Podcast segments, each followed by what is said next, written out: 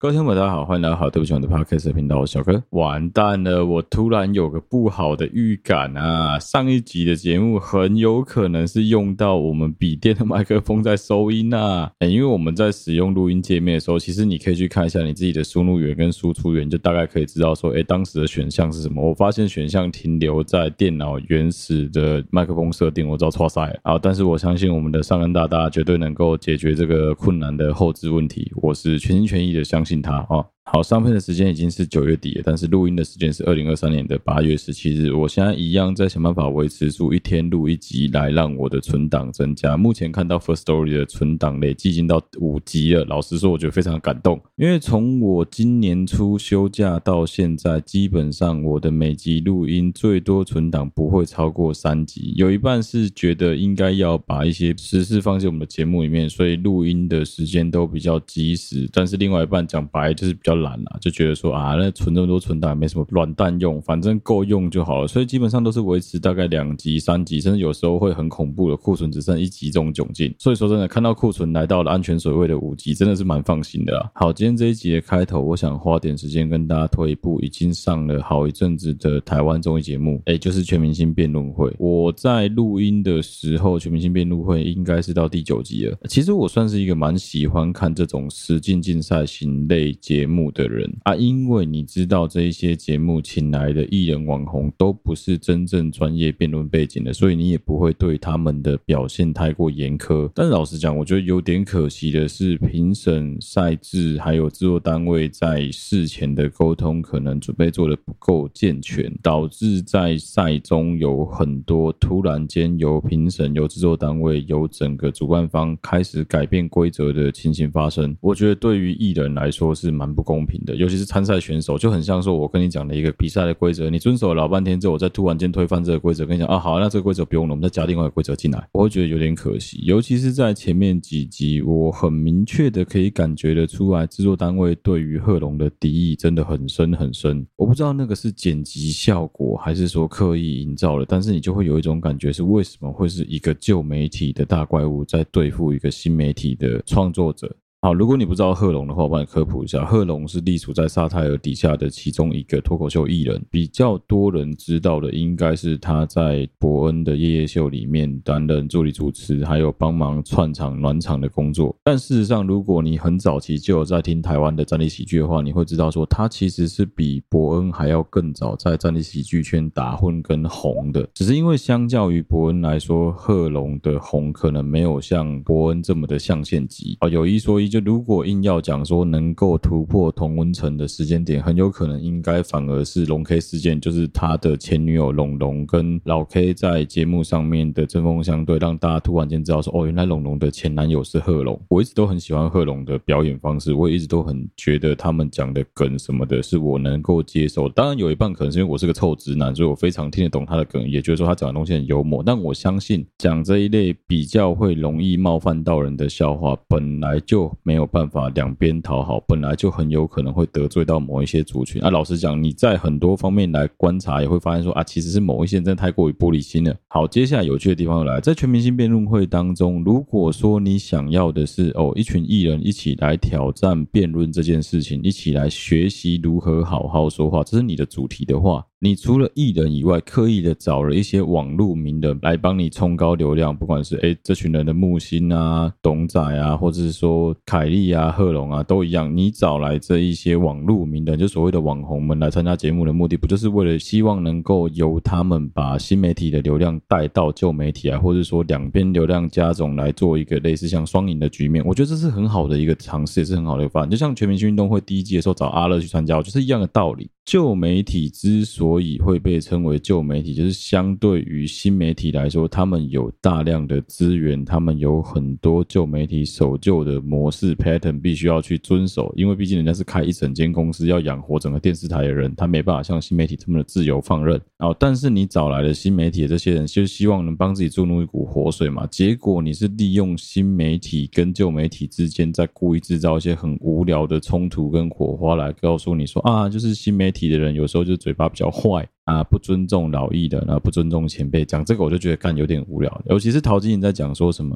啊，你知道，如果说照你这个讲法的话，以前我们在当艺人的时候，如果真的不尊重前辈，早就被人家一巴掌打死了。我想你要不要听听看你现在说什么？你知道吗？在我们很小的时候，你去看到你的一些很讨厌的师长、很讨厌的长辈、很讨厌的前辈们，露出一副让你觉得非常讨厌的那种理所当然嘴脸的时候，你请就是没个神了。甚至你会告诉你的后辈们说，如果是这样子的话，那我们是不是就试着不要成成为那些我们所讨厌的大人？结果你看，现在换成你在当那个让人家觉得很讨厌的大人，你觉得这样子真的是好事吗？另外一个部分是，我觉得全明星辩论会如果真的是想要让大家讨论、好好说话，让大家好好比赛的话，我觉得每个选手都已经尽力了，大家都已经很努力的在发挥自己的特长了。但是如果你淘汰人的标准是看说进步幅度的话，我觉得是蛮问号的啊。我举个例子好了，你今天本来所有人就不是齐头式的平等，在一开始你就已经有评鉴成 A A B C D E F，你有评鉴成不同等级的说话能力。那既然是这样子的情况下，你要如何逼一个 A 的人变成 A plus，变成 S？如果他本来就已经很能言善道了，你要怎么看得出那个差异？一个 F 的人能够进步到 B，那是非常明显的一件事情。一开始在比较后段的，比如说什么洛丽塔，比如说阿喜啊，比如说关韶文啊这种，你可以很明显感觉出来，人家一开始讲话很可以哦，还有莫宰阳，感觉出来人家一开始讲话很可以，后来越讲越好，这是事实。但是本来就很强的侯昌明、马里欧、凯利、贺龙这种很强棒型的，你怎么能讲说什么啊？这是进步幅度不够，用进步幅度来评鉴说哦，选手到底应不应该留在这个舞台？我觉得蛮愚蠢的。其实应该有其他更好的方式，比如说，如果你评的就是当集他的总表现是不是符合你的期待，我觉得就可以。硬要讲说什么啊，我们是以进步幅度来评，我觉得蛮怪的。好，另外一个部分是我个人认为他们请来的评审很大一部分都不知道自己在冲啥小，讲这些都个人观点，我不是说所有人都这样，但我就觉得有一部分。举个例子好了，黄国伦。寇乃馨，我觉得他们两个表现超级好，甚至找他们两个人不要当飞行评审，直接当固定评审，我觉得都合理，因为他们讲的东西是非常的有条理、言之有物，而且他们是真的懂辩论的。另外一个部分就是，我觉得有一点点不尊重专业。什么叫不尊重专业？因为他们其实是有找德仔来当做是他们的一个总评鉴的评审，但是这个评审是不列入评分，他只是告诉选手说可以怎么做，可以怎么加强，可以怎么改善，有点像是帮大家输。梳理规则的这一个人，也是告诉大家说方向技巧可以怎么样加强的人，但是他不能评分，你不觉得很怪吗？这就有点像说，哎，我们今天在比健身，我们今天在比健美，结果后来，哎，这个懂健身、懂知识，然后懂得看身材的人，他只能在旁边告诉你说，哦，这边可以加强，那边可以加强啊。但是真正在评鉴的，就是找三个路人来做评鉴，你觉得这样子公平吗？这样子合理吗？我觉得怪怪的，我是真的觉得怪怪的。另外就是，毕竟这个是带状节目，你要让节目流畅，它是有一定的时间必须要控制的。所以说他在控制时间的同时，他必须要剪接掉一些他觉得可能比较无聊的片段，那就会变得很可惜。因为如果你有去看黄豪平他们在 Facebook 写下来的文章，你就会知道说，其实每个评审针对每一个选手几乎都有奖评，但是有一些奖评可能比较没有重点，所以就被拿掉了。啊，当然节目要有火花，要有冲突，所以那些东西被拿掉，我觉得也不算是讲不过去，但就会有一种干。其实你仔细去看那些固定的评审，绝大部分都讲得超级烂，绝大部分都你会觉得他不知道讲三小。因为我觉得辩论这个不像是什么美感的东西，不像是艺术，不像是什么吃。饭的口味，每一个人会不太一样。照理来说，你能不能被他说服这件事情是非常容易能够判断出来的。因为我发现有一些评审有点搞错的地方是，他们在评的好像是哦，我不能认同这个人的观点，但问题是人家是在学讲话，是在学辩论技巧，你不能不认同他的观点啊。你要做到的是他有没有办法说服你，所以你不认同他的观点，你应该要告诉大家的是哦，因为他讲的话不够有力，所以我没办办法认同他的观点，而不是直接说哦，我不能认同他这个观点，我没办法接受他这个讲法。这是我觉得节目未来可能。如果第二季的话还可以加强的地方，但是整体而言，我认为这个节目还蛮好看的，各方面的冲突、张力、抓马，该有的都有。虽然说现在旧媒体硬要业配的这件事情，让我看了觉得非常的不舒服，就是有点像是新媒体的那种业配方式，很强硬的告诉你说什么啊，就是什么什么先、什么定、什么杀小的这些药，这些有的没的这种营养品啊，硬要自怒、硬要插怒，我觉得蛮无聊了。但整体而言，如果你想要看到双方有高张力的冲突，双方有好表现，或是你甚至可以把它当成 podcast 来听，我觉得全明星辩论会是一个蛮值得你花时间把它听完的节目。但是就是瑕不可逾啊，你还是必须要去讲的。有一些点就是，比如说，我真的觉得评审的评分标准有点奇怪，过于主观。另外一个方面就是，他们对于赛制的规划有点模糊，我觉得很可惜。那当然有了第一季的这么好的经验，我相信如果未来要拍第二季，绝对不是不可能啦。我已经觉得台湾演艺圈很努力的，因为比起之前有很长一段时间，台湾的综艺节目只有谈话性节目之外，现在台湾终于开始努力的尝试。实境类型的节目开始努力的尝试益智类型、竞赛类型的节目，我觉得算是比以前进步很多了。我真的很认真的印象中，有很长台湾真的有很长很长一段时间，自从那个少年兵团结束之后，台湾的综艺除了唱歌跳舞之外，就是谈话性节目，没有任何竞赛型的。你可以看到艺人很卖力的在场上挥洒汗水那种节目，超级少。当然不能否认的是，不管是光录影就很忙了，还是什么汉营业中这一类的节目，你可以完整的发现它的架构基本上跟早期中国甚至是现在韩国的很多综艺节目都是一样的。但不能否认的是，这就是一个能够赚钱、能够吸引观众眼球的成功模式。所以我觉得遵循这样子的模式下去做节目，其实是没有错的。毕竟电视台要赚钱，它不可能永远都做那种很寓教于乐、很艺术型的东西。不，我找探吉啊，一样的道理。就我是真的觉得闲货人才是买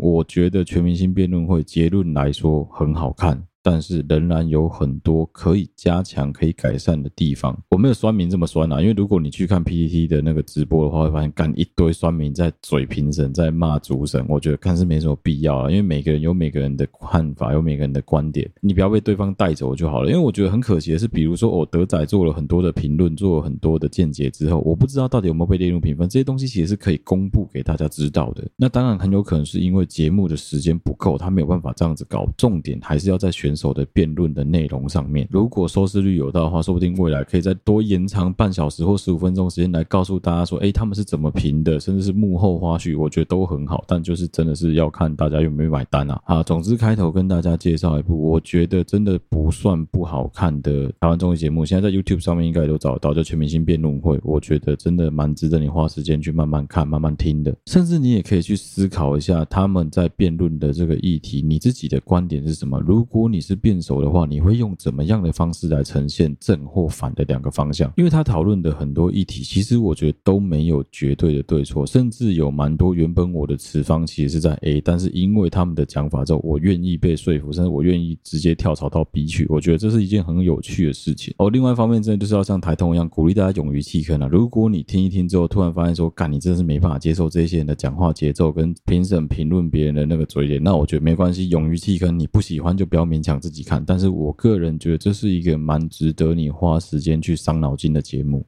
你可以在看完之后再去看底下留言，你会发现说，嗯，会有很多的网友跟你的想法很有可能差不多。你会发现说，嗯，原来你是大多数的那些人。又或者是有时候你会跟我一样觉得说，没有啊，你觉得那个谁其实表现的比较好或比较差，怎么好像大家一片骂声都在骂他，也不是不可能。这就是我觉得这种竞赛节目有趣的地方，因为毕竟评审的想法是很主观的，他没有办法是有一个固定的分数，说你把什么东西做到就给你多少分。当主观因素更能够影响客观因素的时候，就会导致很多抓马的产生，那就会见仁见智。有些人会觉得很好看，那像我就觉得说，嗯，干这个冲突还不错。可是太多的话，你的人会觉得说，就像这盘菜变得很油、很咸、很不好吃、很没有味道一样。总之，我是真的认真的觉得，台湾的旧媒体有在努力的想要改变，有在努力的想要跟上新媒体的脚步。我觉得是非常好的一个进步。但我也是真的希望说，这一些旧媒体、台湾的电视圈、电视媒体们，如果说要引入新媒体的这一股活水去。帮大家能够去创造双赢的局面的话，你应该要做的是真正的做到敞开心胸、展开双手来迎接他们，而不是说把人家当成小丑来看。尤其是有一些早期的综艺节目，喜欢找网红、网美来之后，再用一种很玷污，好像在看一群怪物、很 freaky show 的那个心态来采访人家，我就觉得干这真的是太白痴了。哎，对，我就是在讲早期的综艺大热门，有一阵子吴宗宪正在干这种事情，我不知道到底是制作人的问题还是吴宗宪自己的问题，但我就觉得干超可惜了。那你就。需要这一些你们眼中仍然是素人的人的流量，你为什么不承认？你为什么不好好用就好了？要把人家当成是笑话，当成是小丑，我觉得干超奇怪的。那当然，你不能否认的是，其实有时候这一些在 YouTube、在新媒体上面创作的创作者。因为毕竟后置是他们自己搞的，所有的滤镜什么是他们自己弄的，所以当他们来到旧媒体的时候，很容易会变康，很容易会没有像他在新媒体这么有趣、这么帅、这么美。那、在这样子的前提之下，就很容易会被有一些其实就是很跨新媒体博的人做文章，或者说会被他们拿来攻击，说啊，你看你们其实就是没有这么棒。我觉得蛮可惜的啊，因为毕竟就是以后这些东西都会变成是双方要一起努力营运的部分。现在就不像以前一样啊，你想要当演员，你想要当歌手，你想要进去当通告艺人，你要去参加什么训练班？现在不用啊，就是有很多不一样的路线，很多不一样的路可以走啊。我不用去参加选秀节目，我照样可以录 podcast。我只要有一台手机，人人都可以当网红啊。差别就只是在说你有没有办法真的红起来啊？这不是一件容易的事情，也没有人说这是一件容易的事情，这是需要大量的时间反复去练习的。好，总之还是推荐大家有时间可以去看一下全明星辩论会，用听的也可以。好，刚好录音录到一个段落，我家这边的社区正在做火警警报测试。好，现在是我们家的白木虎斑猫卢瓦克在旁边陪我一起录音。哎，我是真的很认真的跟大家推荐，如果说你真的有打算做好了心理准备，想要领养猫咪，但是不知道要去哪里的话，真的很推荐大家可以去找找看新屋猫舍，也在桃园，或者是你可以找台中的居猫甜点。讲一个稍微自私一点的观念，是因为这些猫舍他们的猫中途的量很大，所以你很容易可以找到你喜欢的猫咪。哎，边跟大家讲话的同时，我家卢瓦可是咬着我的手，所以我赶快把手抽回来。而且我觉得你找到这种比较大型的猫中途，有个很大的好处，是因为他们的资源够多，人力也够，所以相对而言，他们的猫咪的健康程度是比较高的。而且因为他们有蛮多的人力资源，能够帮你做很多猫咪在跟人类相处之前的社会化，包括说训练他们好好的上厕所，甚至是猫咪能够做到亲人亲猫。所以如果说你是真的就已经做好了万全的心理准备，想要养猫，但是又不想要花钱去买品种猫的话，这种猫舍真的是你一个蛮好的选择啦。好，我们接下来就进入今天这一集的主题。今天这一集，我想花点时间来跟大家聊一聊一个也是前一阵子在 D 卡上面蛮红的一个话题。这个话题有接近四千多个赞，也这是一篇在闲聊版七月二十六号的文章，文章。标题是讲说有人跟我一样讨厌网红团购吗？原本我以为这样子的标题、这样子的文章大概又是引战文，底下会有一群人护航，一群人在狂骂。结果后来哎没有哎，居然大家是一致的在好好的聊这一个现象哎，好一样哦，就是跟上一集一样，我们先把原文念完。原文其实很短，原文是这样子，原文是一个美美一个网友叫 M E I M E I C H 美美网友写的，他写说最近真的很反感 K O L 带团购，划个 F B 或 I G 就要看到一堆团购。文，甚至每篇内容为了团购卖商品而写，就觉得很倒谈。我自己觉得这是一个短期市场。一 KOL 团购就是在卖他们的人设给目标族群及内容转换现金能力。当个 KOL 满是团购时，追踪者对于内容的信任度及认同感会下降，进而进影响到购买力。二团购商品大众化，若普通通路也买得到，价格优惠力度也有限。有必要跟你要搞复杂的网页购买流程吗？最近只要看到有团购或推荐的，基本上都推掉追踪了，觉得眼睛跟心灵舒服很多。打完这个之后，干超级多人按赞留言的，总共我在八月十七号看是一万四千零二个留言，四千四百七十个赞，真的是非常非常多。后来他有更新了，他的更新是讲说这个没有针对特定网红，只是讨论普遍的现象，希望大家留言的时候不要指名道性、人身攻击。第二个，我觉得这个就整理得很好，是有优秀网友整理出。留言中大家团购商品的使用心得，想要避雷的话，可以参考有一篇叫做《团购商品心得整理》，这个我觉得也蛮值得大家去看的。最后一个的更新是他的本文初衷其实是黑特，就是他想要骂，想要讲说啊，大家来讨论说这些真的很糟糕，没有想到居然引起了不少人的关注。如果有关注到这个文章的厂商跟网红们，可以考虑一下广告发文的频率、选品、产品售后服务。容许我的小整理，大部分人的观点是认同当网红一定有支出，不是无偿发文带给大家快乐。你们有流量变现的权利，但听取留言的建议，找到中间的平衡点，才能让大家一起长久快乐。哎，我觉得这篇文章真的超健康嘞。好，一样，我们现在讲讲我自己的感想。其实我觉得基本上所有的网红在创作的初期，你一定都要思考的一个问题是，你有没有打算把这个东西当做是你的工作？你有没有打算？利用你的流量来变现，你有没有打算要用这份工作来养活你自己？如果有的话，你接业配，你开团购，这个都是必然的。为什么会说这个是必然的？因为你没有红到有办法自己去创立一个品牌，所以你势必得跟着人家一起搞。如果你今天已经做到了 Podcast、YouTube 的前几名、前二十名、前三十名就好，那你不用这样子搞，因为是厂商捧着钞票来拜托你帮他做业配。但是如果不是的话，你可能是后五百名、后四百名、后七百名。有些人听过你，但大部分的人反应还是你是谁？如果是这样子的情况下的话，你想赚钱，你想流量变现，那当然最快速的方式就是跟着开团购。这个是网红的角度。接下来我们从厂商的角度来看这件事情。对厂商来说，其实他们的想法也很简单，就是我希望我的商品能够被卖出去。这时候，身为业主，你有几个做法？第一个是你自己去找网红来敲通告；第二个是你去找网络整合行销的媒体公关公司来帮你做操作；第三个是你去找传统的广告公司来帮你做操作。通常来说，假设今天我的商品是我要卖糖果，我要卖一般的我们家工厂自己做的软糖、饼干这些东西好了，我一个月的净利润可能也不过才十几万而已。你要我花十几万、二十几万去请一个网红，去请一个很大咖的人来帮我做业配，你觉得我怎么可能有办法花得起这个钱？我希望能够帮我的这个传统产业做到加分，做到双赢。其实最快速的方式就是开团购，最快速的方式就是找网络媒体整合行销公司。他很有可能出奇的投入。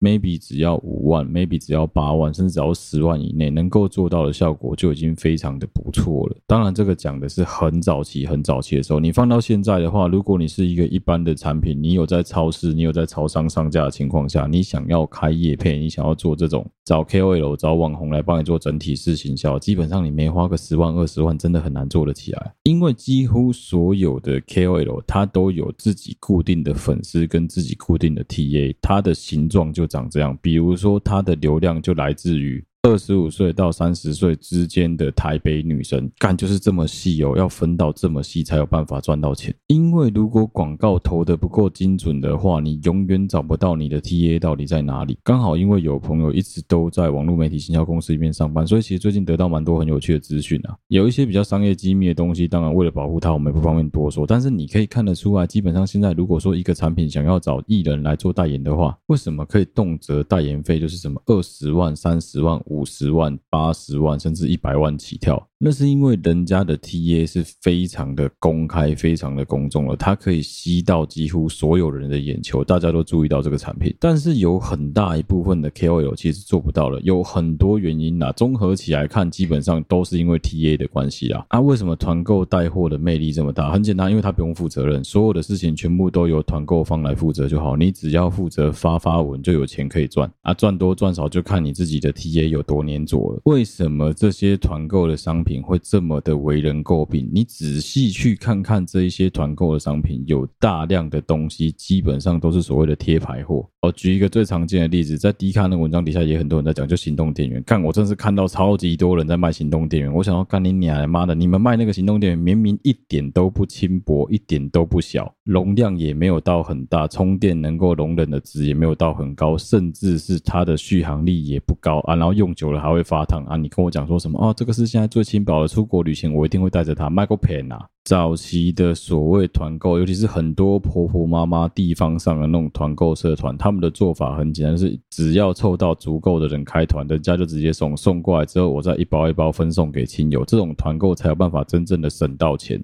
你去思考一个问题，我们不要看它背后利润有多大，我们先来看说它要付出多少成本，你就会知道说它大概能够赚多少钱。你现在想一个问题哦，啊，假设我今天要卖猫屎咖啡，我要从印尼进口一批猫屎咖啡进来卖，你先不要管我一包卖多少钱，我们先来理清一个问题是，你有可能只有找一个网红开团购吗？应该很难吧？所以通常你会找几个？大概找四到五个不同类型，但是最后 TA 差不多，TA 很相近的这些网红们来做团购，对吧？好。那你找了这些网红，一个人假设我们不要算高，我们给一个网红的团购费用是哦，一开始算起来基本给他一万五到两万五好了。好，每一个网红接到了这个叶配的产品之后，他要开始帮这个叶配产品拍形象照，拿到产品之后要开始试用之类的。我们先假设所有的网红都非常有良心的，有乖乖的先使用产品哦，有试用过这个东西，所以他们才会写说，我试用过之后，我觉得喝的非常的好喝，对吧？他们有用过吧？好，我们先假设。所有人都有喝过这个产品，那你这样子的话，产品就可能要拖个一个月到一个半月，甚至两个月的时间才有办法上架。好，这是第二。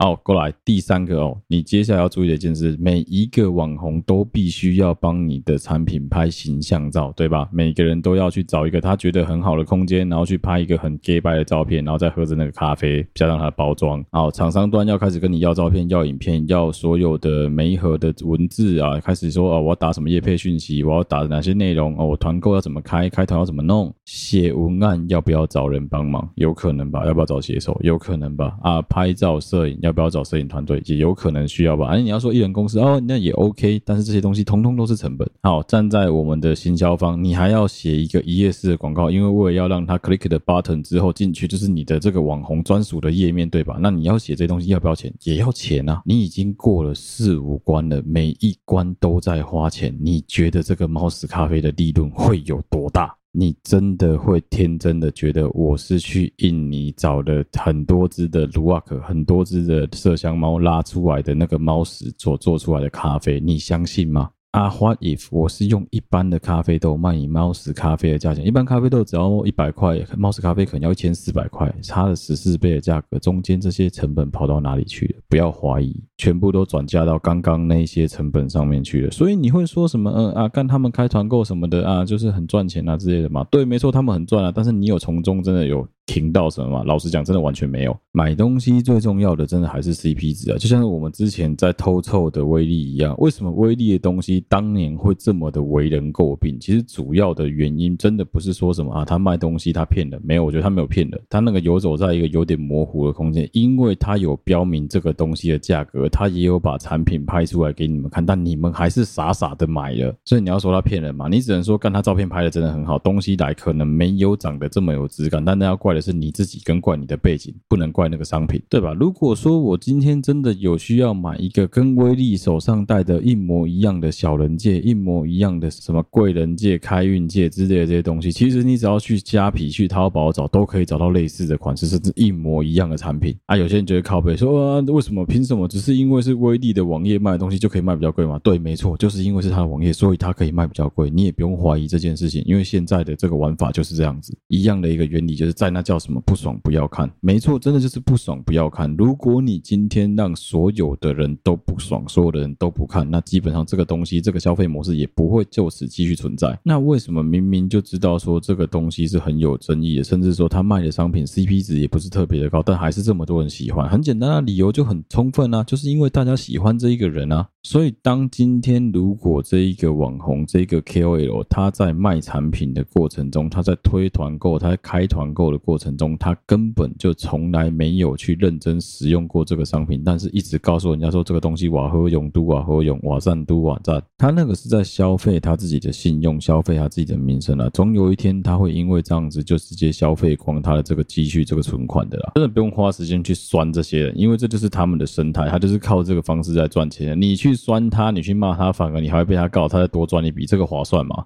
不会有哪一个网红傻到敢公开说他在开这个团，他在开这个团购的时候，他一单能够赚多少钱？没有人敢跟你讲这个，为什么不敢讲？干的别塞供，人家就有签保密条约，他知道他要怎么跟你讲？我也跟底下网友的想法一样，其实我觉得最恶心的是这一些人会利用一些话术来让你以为你买到的东西 CP 值是最高，他会告诉你说什么？哦，我已经帮你们争取到了最优惠的价格，放屁！一查就知道了，干你娘，跟你一样在卖这个商品的人多的他妈跟牛毛一样啊，可能。到现在还是有一些人搞不太清楚状况，有人到现在都还在讲说什么啊，你就是跟着他团购，你就相信他才会买他的商品，那这样子这个行为不是跟诈骗一样吗？呃，其实老实讲还是有点差别啦。如果他用的话术是跟你讲说什么所有人我这边卖的一定是最便宜的，那这绝对是诈骗。但是如果说他跟你讲的是我跟你讲，我在推荐你一个我吃的很好吃，我用的很好用，非常有效果的产品，这个不见得是诈骗哦，因为那是他个人的观感跟他个人的见解，他觉得很好用，他觉得很。很好吃，那是个人观点的不一样。好，举个例子好了，如果今天是哦，我很喜欢的一个女明星，我很喜欢的一个偶像，或者我一直有在关注她，我觉得她形象非常好的一个网红，她在卖葱段做成的饼干，就算她吹的再怎么满，她讲的再怎么好吃，我一样都不会去买，因为我就是他妈超级讨厌葱啊！就算她今天讲到什么这个东西吃起来真的很好吃，味道很浓郁，我没有吃过这么好吃的黑龙江大袋鸡，因为我就是不喜欢这个东西，我就绝对不可能去买它。我、还有另外一个方向可以跟大家做讨论了，就是为什么你们会觉得这些网红卖的东西会比较好用？有时候我觉得我没办法理解这件事情。我先举一个我觉得东西很好用的例子。我这一阵子一直在看笔妹的东西，就是笔妹废话乱画那个笔妹的东西。我老婆看到笔妹推了一个商品之后，看我老婆直接就买了。笔妹之前有一支影片是发在大概七月左右的一支影片，七月十五号的一支影片，名字叫做“收获的大小事”，斜线我的手机莫山码零三七 Fit。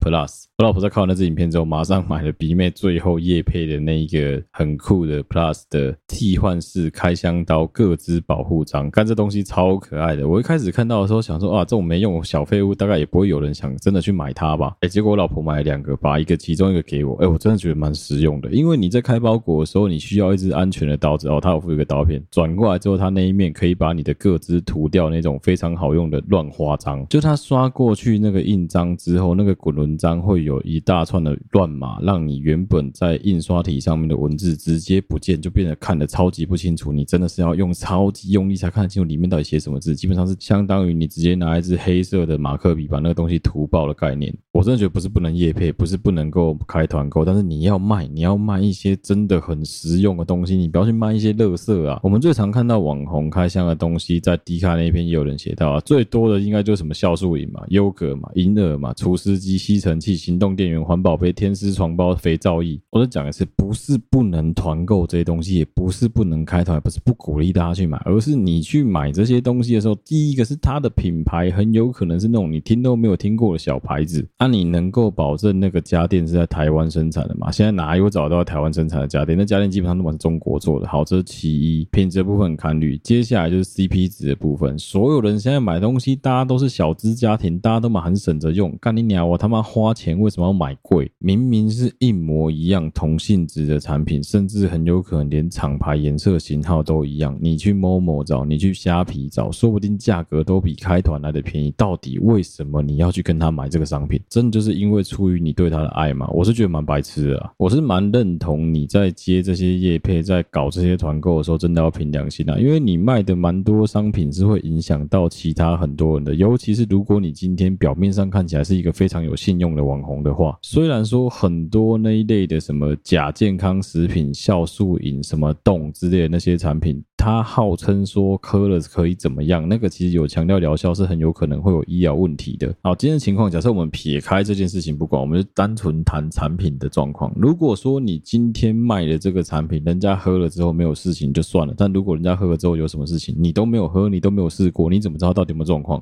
啊，万一最后拿出来讲说什么这个产品是有问题，然后你在那边你的文案里面写说什么哦，我试用了一年多之后，我觉得真的非常好用，我自己家人都在喝，所以我现在诚心的推荐给大家，你们打爆自己的脸吗？还有一些比较小咖的网红，我看到在卖猫砂也是干猫砂，那个我真是完全不能理解。明明每个人家里面的猫针对猫砂使用状况就不一样，我家的两只小屁猫算是很不挑猫砂的，基本上因为我们有需求是要把猫砂直接冲马桶，所以我们都是买。豆腐砂啊，我家的猫又不像我弟的猫会习惯去吃豆腐砂，所以基本上只要是豆腐砂，我们家的猫都可以啊。我老婆那时候就消摊，她因为想说啊，干，反正五包有特价，一口气买五包有酵素成分的豆腐砂。豆腐砂本身就已经够不会吸臭了，本身就已经够没有办法把臭味排掉了。你知道那个酵素的味道有多臭吗？你不要去跟我讲说什么啊，这个东西我们家的猫咪用了之后多实用杀小，你知道吗？我爷爷以前曾经讲过一个很干的故事。他还讲说，你知道卖什么假的东西最不用负责任，也不会有人来靠北你吗？我想要什么，他就跟我讲说卖毒药跟老鼠药。我想要杀小什么意思？他说很简单，你知不知道在放老鼠药之前，你不能让老鼠知道你要放老鼠药？我相信我讲的这一句很绕口的话，如果你们自己家是做餐饮的，或是你们家附近有餐饮，然后导致你家有老鼠的人都知道我在说什么。尤其是很多长辈都会这样子讲。那接下来我爷爷又讲，他说那你能够确定老鼠药有效或没效吗？请问怎么样？算是老鼠药有效，怎么样算老鼠药没效？难道你继续看到老鼠就能说这个老鼠药没效吗？有没有可能是因为被老鼠知道你要放老鼠药，所以它很聪明的绕过那个老鼠药？你懂吗？很有可能从头到尾，干你娘这个老鼠药都是假的，它根本就没办法毒死老鼠啊！但是你也不能靠背他说什么这老鼠药是假的啊？不然你吃吃看啊，你敢吃吗？你也不敢吃啊！卖东西真的是要凭良心啊，不要去随便卖一些很瞎的东西，之后再来被人家靠背，被人家踢爆啊，再来哭说什么啊？刚一群酸民都是你们在那边酸我，我明明。就是好好的卖东西，哪里有错？我没有强迫你们买，我是真的认真的建议大家，没事不要随便在网络上，尤其是网红推荐的那种团购底下去买健康食品，健康食品类的东西是真的没有办法开玩笑的。今天如果是一个够大的品牌，我就讲，我直接讲直传销的安利纽崔莱好了。干你俩，人家纽安利纽崔莱做到这么大，他有必要去找网红来开团购吗？不用啊。iHerb 底下这么多的品牌，你去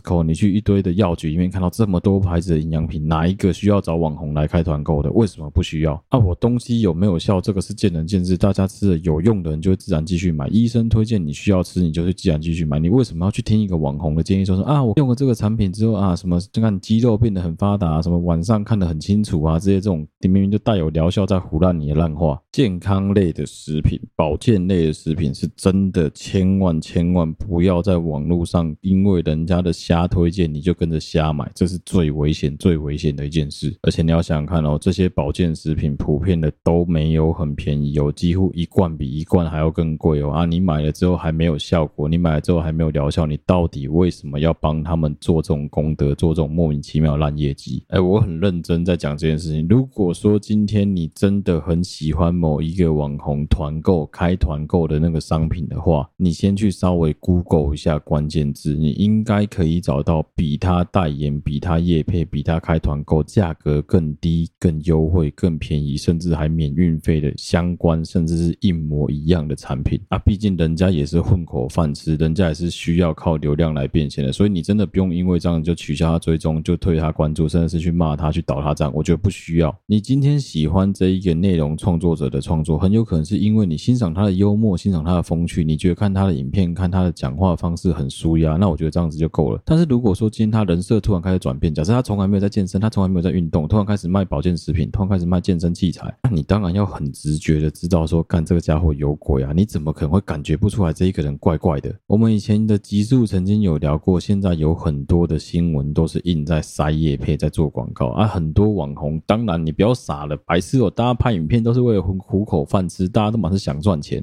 你业配团购这种，我觉得都不是不能做啊，怎么可能不做？干不做早就饿死了。只是说你团购这个真的要凭良心呐。我觉得业配可能还好一点，因为业配绝大部分的网红都还会挑产品，但团购这个真的超级硬。另外一个站在社群经营者的立场来跟大家讲的一个话题是，我之前曾经有看过蛮多那种大概三五万追踪，甚至是十万追踪左右的网红，到最后突然间莫名其妙流量大量流失。就像今天新闻莫名其妙突然，我不知道为什么突然在讲说什么蛇丸的影片越来越没人看啦、什么原因是什么？干因为他东西没有以前那么有趣啊，什么他们找完牛排气化之后就变得很无聊啊，直接这种干话。不是东西不好看，轮不到你来说嘴啊！干你们他妈三立名是，你们自己的创作是什么鬼样子？你们自己怎么不撒泡尿照照镜，稍微看一下啊？人家网红做的好做不好，他自己后台数据他自己看得出来。他做自己喜欢的内容，一定会留下一些观众，也一定会流失一些观众。干这都是必然的啊！你很白痴的，在一个 YouTube 寒冬的情况下，演算法变超极端的情况下，在那边嘴说什么啊？他的流量不如当年的，干我觉得超智障的。好，继续来讲这个，我目前观察到的一个蛮多网。网红网美的页面出现的现象，就是很多人的 IG 之前可能都是在分享他的生活琐事，很有可能在拍他的旅游、外拍、工作、活动的照片，然后就是整个版面看起来很漂亮，整个女生青春洋溢的样子。那这一种的 IG 版面，通常偶尔发个业配的照片，偶尔发个业配文图文这搭配之后，哎，整个美感也不会丧失。而至于说他卖什么样的商品，他推广什么样的东西，你会不会？会想要买，你 会不会想要跟着去跟团？那都是你自己的选择。我觉得这个非常的大众，就随便你，你开心就好。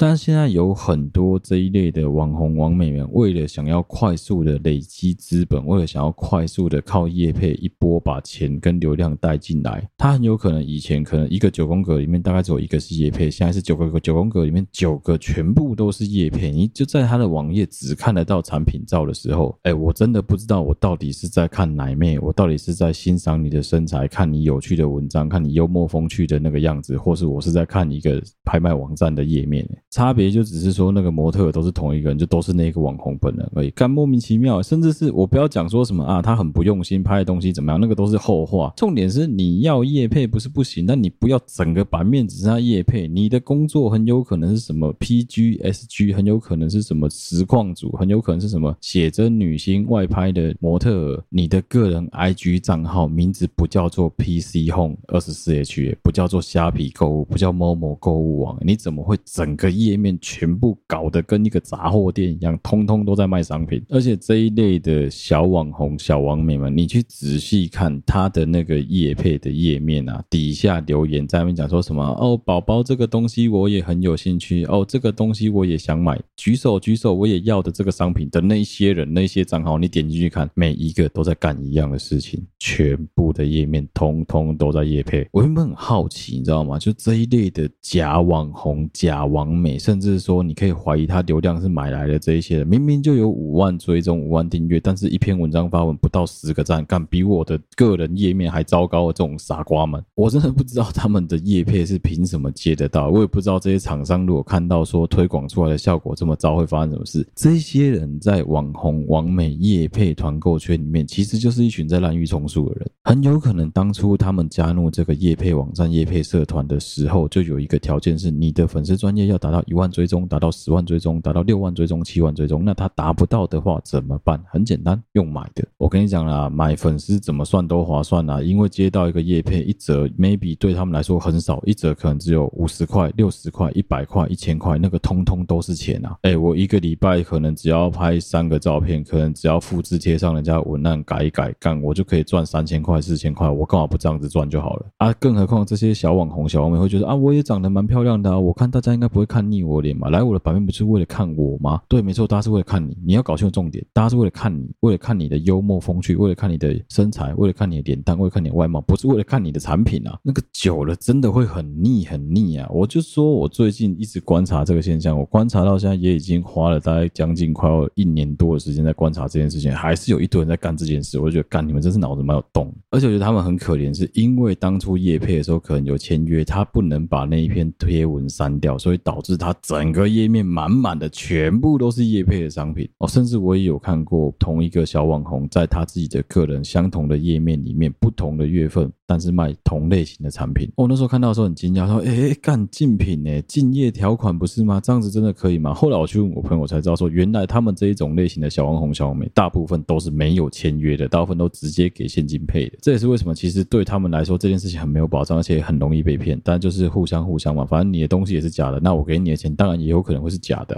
啊，总之就是我真的很认真的觉得，如果说你对于这一些网红开团购很讨厌的话，最简单的做法就是跟我我们这一篇的作者一样，你就不要再看他，直接推他追踪就，也不要花时间去骂他。另外一个是，当你真的对这个网红团购的商品很有兴趣的时候，你不要急着去他底下的一件式网页下标，那个真的不见得会比较便宜啊。如果说哪一天我也开始做这些事情，我一定会跟你们讲说什么，哎，我一定卡小力给他扣路节。但是如果你真的很支持我的话，欢迎你来买，我一定会讲清楚这件事情。但我是很认真的提醒大家，如果说你要买这些商品的话，我建议你先花点时间在虾皮、某某上面稍微搜寻一下，说不定可以找到一样的东西，但价格低很多，还免运啊！啊，我觉得这一集上了之后，就更不会有人找我业配，但无所谓，反正我也没有把这个东西当成一回事。这个东西对我来说，流量要变现有很多方式的，但我就不想这样子做。啊，今天节目就到这边了，希望大家会喜欢。好了，对不起，我的 Podcast 频道是小哥。如果你喜欢我们节目的话，欢迎到我们好了，对不起，我的 Facebook 粉丝团跟 Instagram 的粉丝专页上面去按赞、追踪、留言，有任何最新消息的时候，他们发布。